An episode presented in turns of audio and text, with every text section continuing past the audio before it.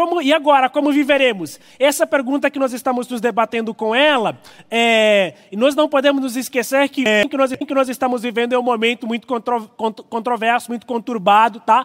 E talvez uma das perguntas que nós temos nos feito bastante é o que será, o que vai acontecer depois, quais são as expectativas que nós temos a respeito do futuro, porque de fato nós somos pessoas que não conhecemos muito a respeito da nossa própria história, o nosso futuro, nós não temos certeza de nada, nós não temos certeza daquilo que vai acontecer, sabe? Então é necessário, existe a necessidade de continuarmos adorando a Deus, de continuarmos buscando a presença de Deus, para que nós então sejamos direcionados, sejamos conduzidos a viver de acordo com aquilo que Deus quer que nós vivamos de fato. Então, por isso, talvez você pode, pode estar se perguntando: e agora, como nós viveremos? Então, a resposta de hoje é: conhecendo Deus e torná-lo conhecido, sabe?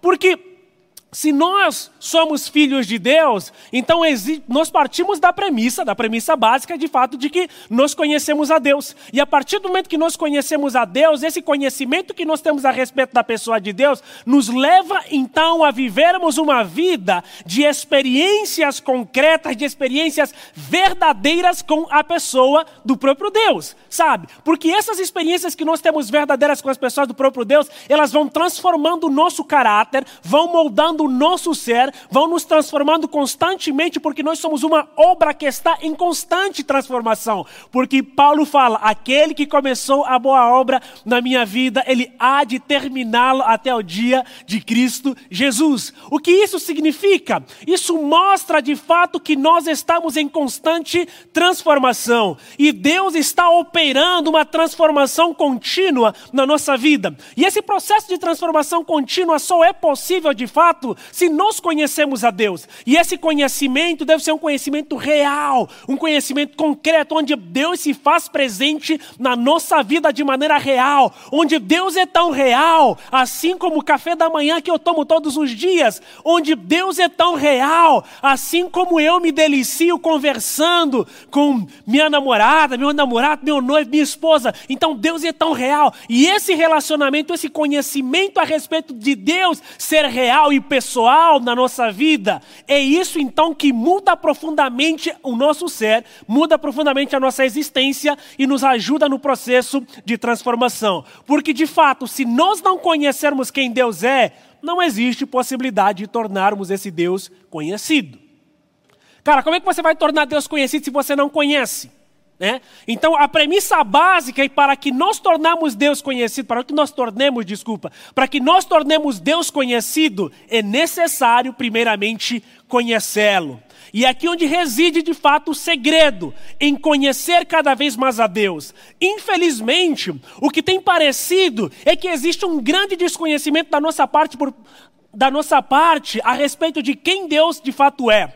Porque se Deus fosse conhecido por nós, as nossas ações poderiam mostrar profundamente o conhecimento que nós temos a respeito de Deus. Porque aqueles que conhecem a Deus o manifestam, o tornam conhecido através das suas ações, através das suas práticas, através do seu estilo de vida, através da maneira como se relacionam com a realidade, porque o jeito que nós nos relacionamos com a realidade demonstra e denuncia profundamente o conhecimento que nós temos a respeito da pessoa do próprio Deus. Ah, e talvez você pode estar se, se falando ali, se perguntando, não. Talvez você pode estar conjecturando, falando, meu, mas eu, tipo, eu cresci na igreja, eu conheço Deus, eu sei que existe um Deus né, que criou todas as coisas, eu sei. Mas existe uma diferença abismal entre conhecer apenas, que é um conhecimento cognitivo, ou também aquilo que nós chamamos de conhecimento intelectual, que é apenas você saber, sabe? Você tem apenas uma informação a respeito de quem Deus é. Então existe uma diferença muito grande entre ter informação a respeito de Deus e conhecer Deus face a face, no sentido de ter experiência com a pessoa do próprio Deus. Porque aqueles que conhecem Deus a partir de uma mera informação, eles não são transformados e a vida que eles levam não evidencia absolutamente nada a respeito da informação que eles têm sobre, sobre sobre esse Deus, tá? Porque uma coisa é você ter informação a respeito de Deus e a outra coisa é você conhecer a respeito desse Deus. O conhecimento a quem eu me refiro nesse momento é um conhecimento de experimentar Deus na prática, a ponto desse, dessa, dessa experiência transformar a sua vida, mudar a sua vida, se tornar um divisor de águas para a sua vida. É uma experiência que nunca você será capaz de esquecer, porque ela é uma experiência verdadeira. Tá? É uma experiência verdadeira. Essa semana, eu estive dando aulas é, para os alunos do ensino médio sobre, de filosofia sobre verdade. A lição era sobre verdade, aí estávamos discutindo sobre a verdade. E aí foi interessante notar que a ideia de verdade, por exemplo, os gregos antigos, filósofos antigos, a, a, eles acreditavam que a ideia de verdade era o mesmo que aletheia. Na verdade, significa aletheia no grego, que quer dizer alguma coisa que não pode ser esquecida. Ou seja, tudo que é verdadeiro é aquilo sobre o qual nós não podemos esquecer. E se nós tivermos uma experiência verdadeira com Deus, isso significa que, independente da situação que nós nos encontrarmos, nós nunca seremos capazes de esquecer a experiência que nós tivemos com Deus, porque a verdade ela nunca nos abandona. Quer nós queiramos, quer não nós nunca seremos abandonados pela verdade. É uma experiência que nos transforma, é uma experiência que nos marca.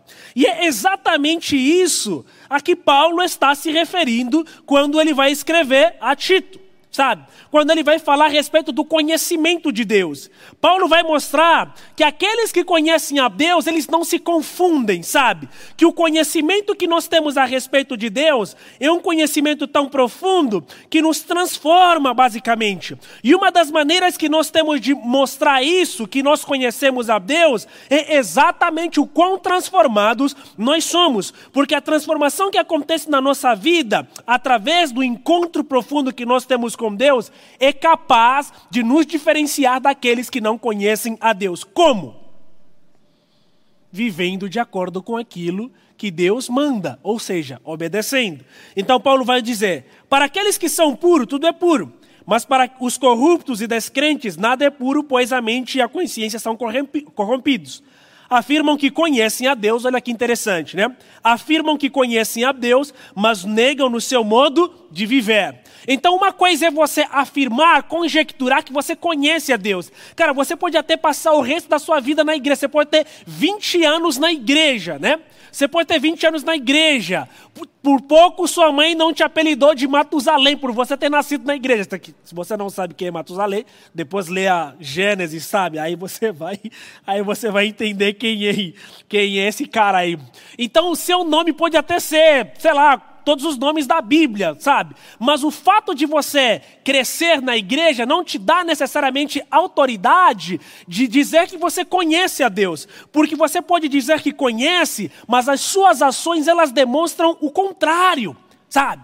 As suas práticas, elas mostram que você não conhece a Deus, você é uma pessoa odiosa, você é uma pessoa rancorosa, você é uma pessoa que não gosta de olhar para o próximo. Você é uma pessoa que fala mal dos outros, sabe? Você é uma pessoa que não coloca em prática aquilo que a palavra nos ensina.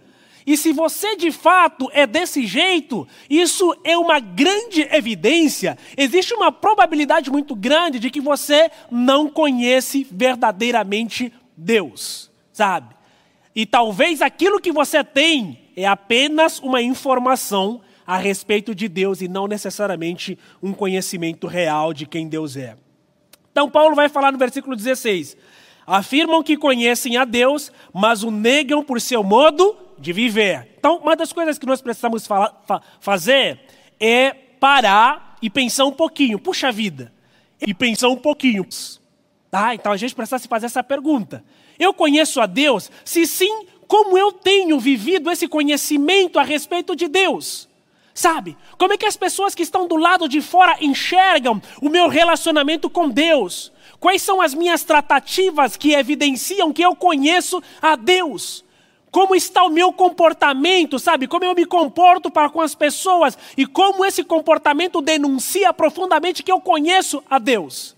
Porque, por exemplo, o que aconteceu algum tempo atrás e o que tem acontecido também nos últimos tempos, onde pessoas têm brigado, por exemplo, através de polarizações ideológicas, brigas políticas que fazem, inclusive, nós desmancharmos amizades duradouras, verdadeiras. Cara, onde pessoas cristãs estão brigando, tipo, na arena pública por causa disso, amizades estão se desfazendo por causa disso. Isso é realmente conhecer a Deus? Sabe? Eu realmente conheço a Deus? Entendeu? Quando eu fico de mal com o meu próximo, com o meu irmão, porque ele é de um espectro ideológico diferente, isso é realmente conhecer a Deus? Quando eu fico de mal com meu irmão no sentido de não falar com ele, inclusive faço a cultura do cancelamento com ele na internet, porque ele simplesmente discorda de mim, ele tem um pensamento contraditório, um pensamento diferente do meu. Isso é realmente conhecer a Deus. Eu realmente conheço a Deus, sabe? Quando eu fico disseminando ódio, notícias falsas, informações falsas a respeito de outras pessoas, meu comportamento, minha característica, sabe? Minhas qualidades, se são qualidades, estão denunciando verdadeiramente que eu eu conheço a Deus? É bem provável que a resposta seja não, sabe?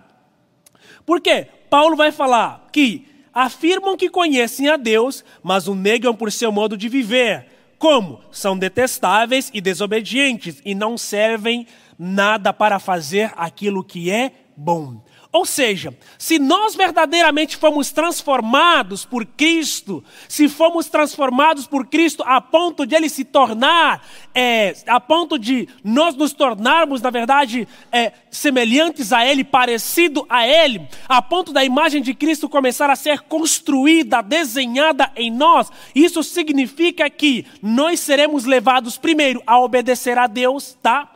E essa obediência a Deus é uma obediência radical no sentido de entendermos que os mandamentos de Deus não podem ser desobedecidos, porque se Deus nos ordena para que nós cumpramos Sua palavra, nós precisamos necessariamente cumprir a Sua palavra. E como é que nós vamos cumprir a Sua palavra? Obedecendo aquilo que Ele manda por meio das Escrituras sabe? Então existe a necessidade de nos relacionarmos com Ele, de tornarmos Deus cada vez mais conhecido.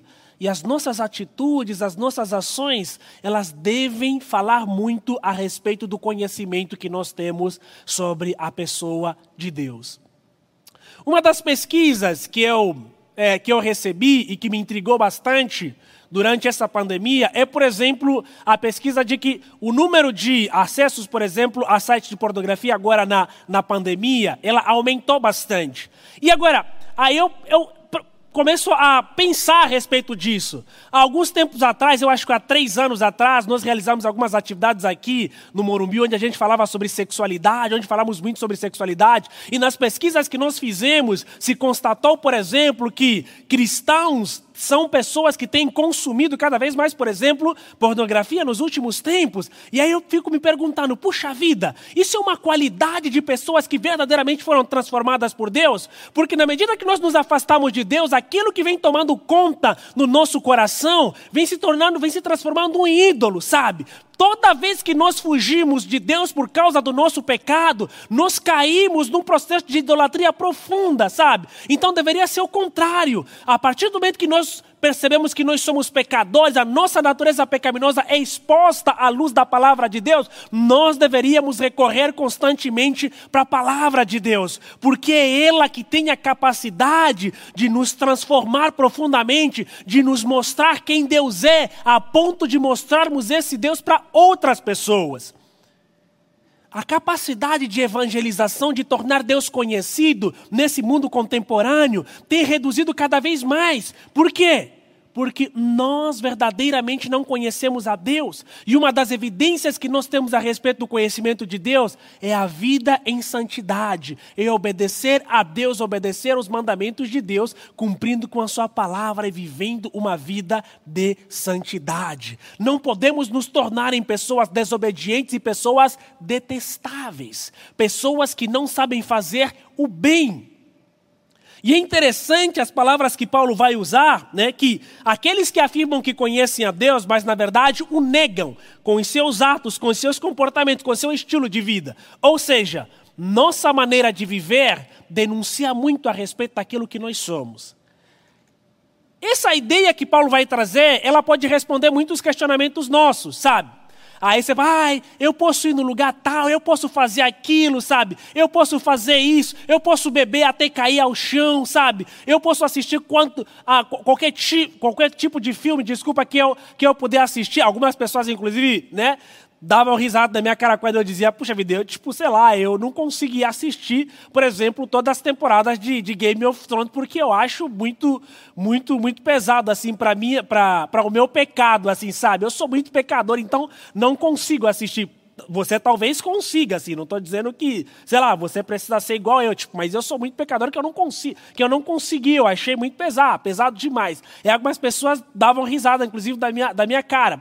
Mas o encontro que nós temos com Deus, ele deve produzir uma consciência em nós, a ponto de conhecermos verdadeiramente as nossas fraquezas, as nossas limitações como seres humanos e nos dobrarmos diante da presença de Deus, para que através das nossas fraquezas Cristo seja cada vez mais conhecido. Só que o interessante é que o nosso estilo de vida, ele tem se assemelhado cada vez mais Sabe, ele tem se assemelhado cada vez mais ao daqueles que não conhecem a Cristo.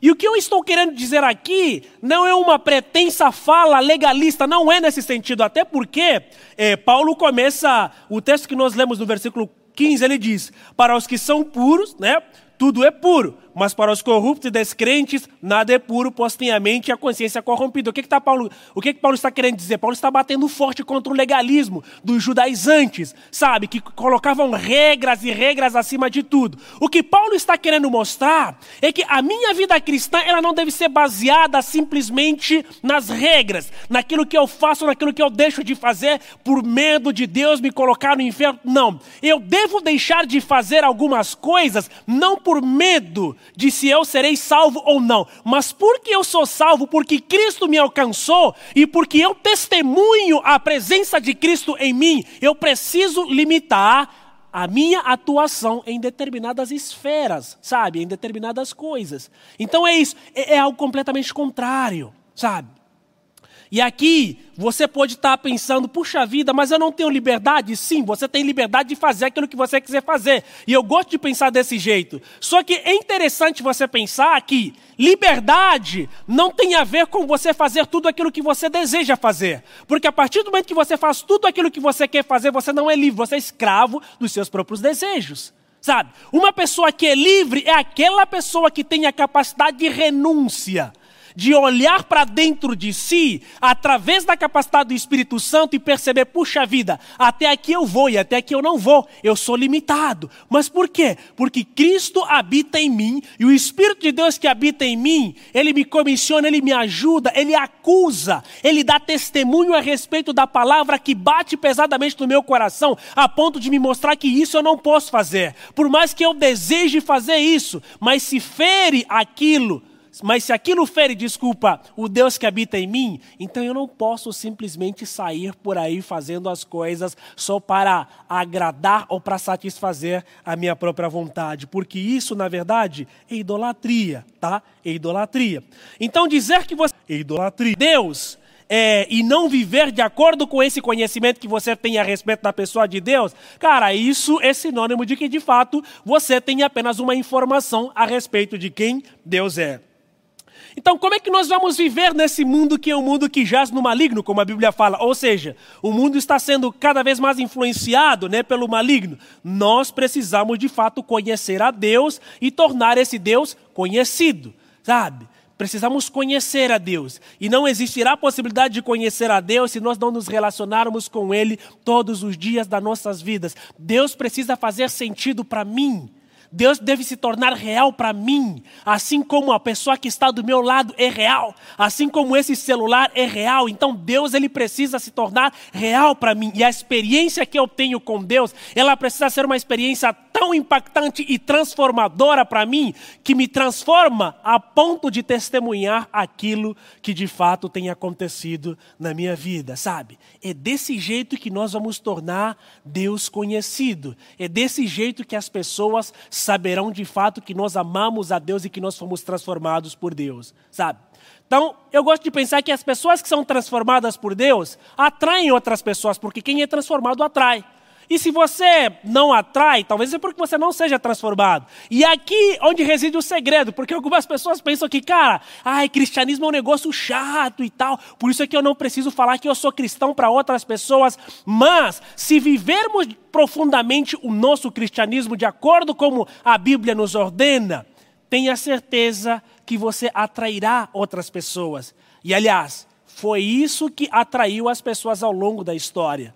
As pessoas não vão seguir você simplesmente porque você é legal e tal, mas porque Cristo habita em você. Esse é o diferencial que existe.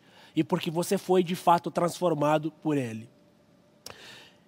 Quero terminar com uma, com uma ilustração, sabe, com uma história real de transformação que aconteceu é, quando eu ainda estava em Angola.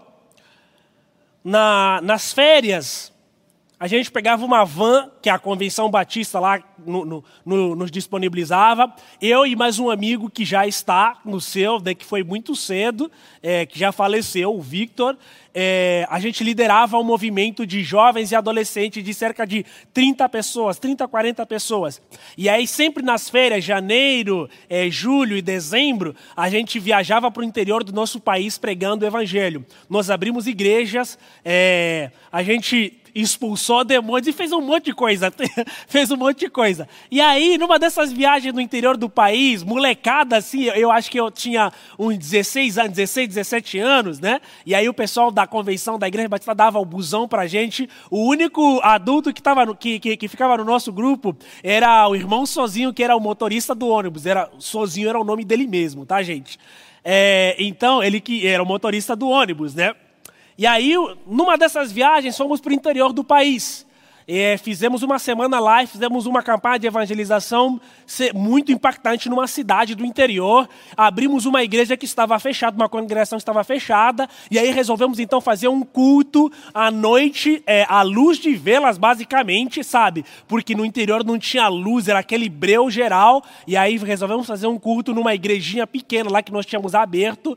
E aí eu estava lá pregando e de repente veio uma pessoa no. É, aparece uma pessoa em frente é, com sinais de possessão, dizendo que queria subir no púlpito, que queria subir no púlpito. Ela estava extremamente bêbada, alcoolizada, assim, sabe? Cheirando, sei lá, bebida, não sei mais como. E aí o pessoal ficou, o negócio ficou esquisito ali, todo mundo ficou desconfortável e tal. E aí o Bebadia se aproximando, falando que queria subir no púlpito para conversar, queria subir. E aí as pessoas tentaram impedi-la. E aí, né, pelo Espírito de Deus, falei para que as pessoas pudessem deixar o cara subir. E aí o cara foi e subiu. E quando ele chegou em frente ao lugar onde eu estava pregando, no altar, na verdade, quando ele chegou em frente ao altar, ele se ajoelhou e ele ficou ali, caiu e ficou ali. E aí eu continuei pregando, a pregação acabou. No final, o cara levantou e ele falou que queria ser batizado era um cara completamente diferente daquele que havia entrado ali. O álcool havia acabado, havia passado tremendamente, sabe? O álcool havia passado, ele estava são, ele estava consciente, rejuvenescido, e aí fomos conversando e percebemos que ele era um cara que, que bebia por muito tempo, sabe? Desde que ele se entendia como gente. E ele estava completamente transformado naquele, naquele momento. E ele nos contou, resumindo a história, que tinha uma voz que dizia para ele que ele deveria beber sempre, sabe? Aí ele se, se embriagava, não cuidava da esposa, batia na esposa, e era um negócio terrível. Resumo da, da ópera. Aí o cara foi chamar a família dele para que testemunhasse aquilo que estava acontecendo. E naquela noite, eu acho que eram 21 horas, nós ficamos esperando pelo cara. De repente, uma multidão vinha com ele, todo mundo conversando, procurando a gente, porque queriam saber o que nós tínhamos feito com o cara. E a família simplesmente perguntava para nós: o que vocês fizeram com ele? Porque por muito, por muito tempo nós nunca vimos esse cara sóbrio. E ele estava sóbrio, completamente transformado naquele momento. Qual é o resumo dessa história? Quando Cristo nos alcança, nós somos transformados. E a transformação ela é evidente. E ele, quando nós conhecemos a Deus do jeito que aquele cara conheceu a Deus ali naquele espaço, sabe? E o Espírito Santo tocou nele e ele aconteceu uma transformação profunda na vida dele. Essa transformação ela é notória. Ele não conheceu a Deus apenas de ouvir falar. Ele não teve apenas uma informação de quem Deus era. Ele experimentou a graça maravilhosa de de Deus foi transformado, liberto naquele momento, e a família daquele cara testemunhou aquilo que estava acontecendo. E muitos daquela família deram graças a Deus, glorificaram a Deus pela transformação que tinha acontecido naquele lugar. É isso. É sobre isso que Paulo está dizendo as nossas atitudes, os nossos atos, eles precisam reverberar, eles precisam revelar a Deus. Se nós conhecemos quem Deus é, nós somos transformados por aquilo que Deus é. E se nós somos transformados por aquilo que Deus é, somos convidados a testemunhar a respeito dessa transformação que Deus fez em nós. É sobre isso. E é desse jeito que nós viveremos. Talvez você esteja, esteja se perguntando: e agora, como viveremos? Como viveremos? Conhecendo a Deus e tornando esse Deus conhecido, sabe? É desse jeito. Pense nisso. E mais uma vez quero desafiar você a usar o livro de Tito como seu livro desse mês e dos próximos dias. Medite nele e aprenda um pouquinho mais a respeito do processo da transformação que Deus pode fazer na sua vida. Deus te abençoe. Pai, eu quero te louvar por isso. Obrigado por todas as pessoas que estão aqui assistindo. Louvado seja o teu nome por isso. E eu quero entregar nas tuas poderosas mãos cada um dos meus irmãos que está do outro lado da tela ouvindo essa mensagem, participando com a gente. Quero pedir para que o Senhor nos transforme, porque nós por nós mesmos não conseguiremos. Sem que o Senhor nos ajude, nós não conseguiremos, porque na, na maioria das vezes nosso pecado acaba se tornando muito mais forte. Mas quero clamar pela ação do Teu Espírito Santo em nós, para que Ele nos transforme a ponto de testemunharmos aquilo que o Senhor tem feito em nós, para que nós sejamos obedientes e não pessoas detestáveis e pessoas que não saibam fazer o bem, mas que nós nos tornemos pessoas obedientes e pessoas que saibam transformar e testemunhar a bondade do Senhor para com todos aqueles que estiverem ao seu redor. É isso que eu te peço, no nome de Jesus. Amém.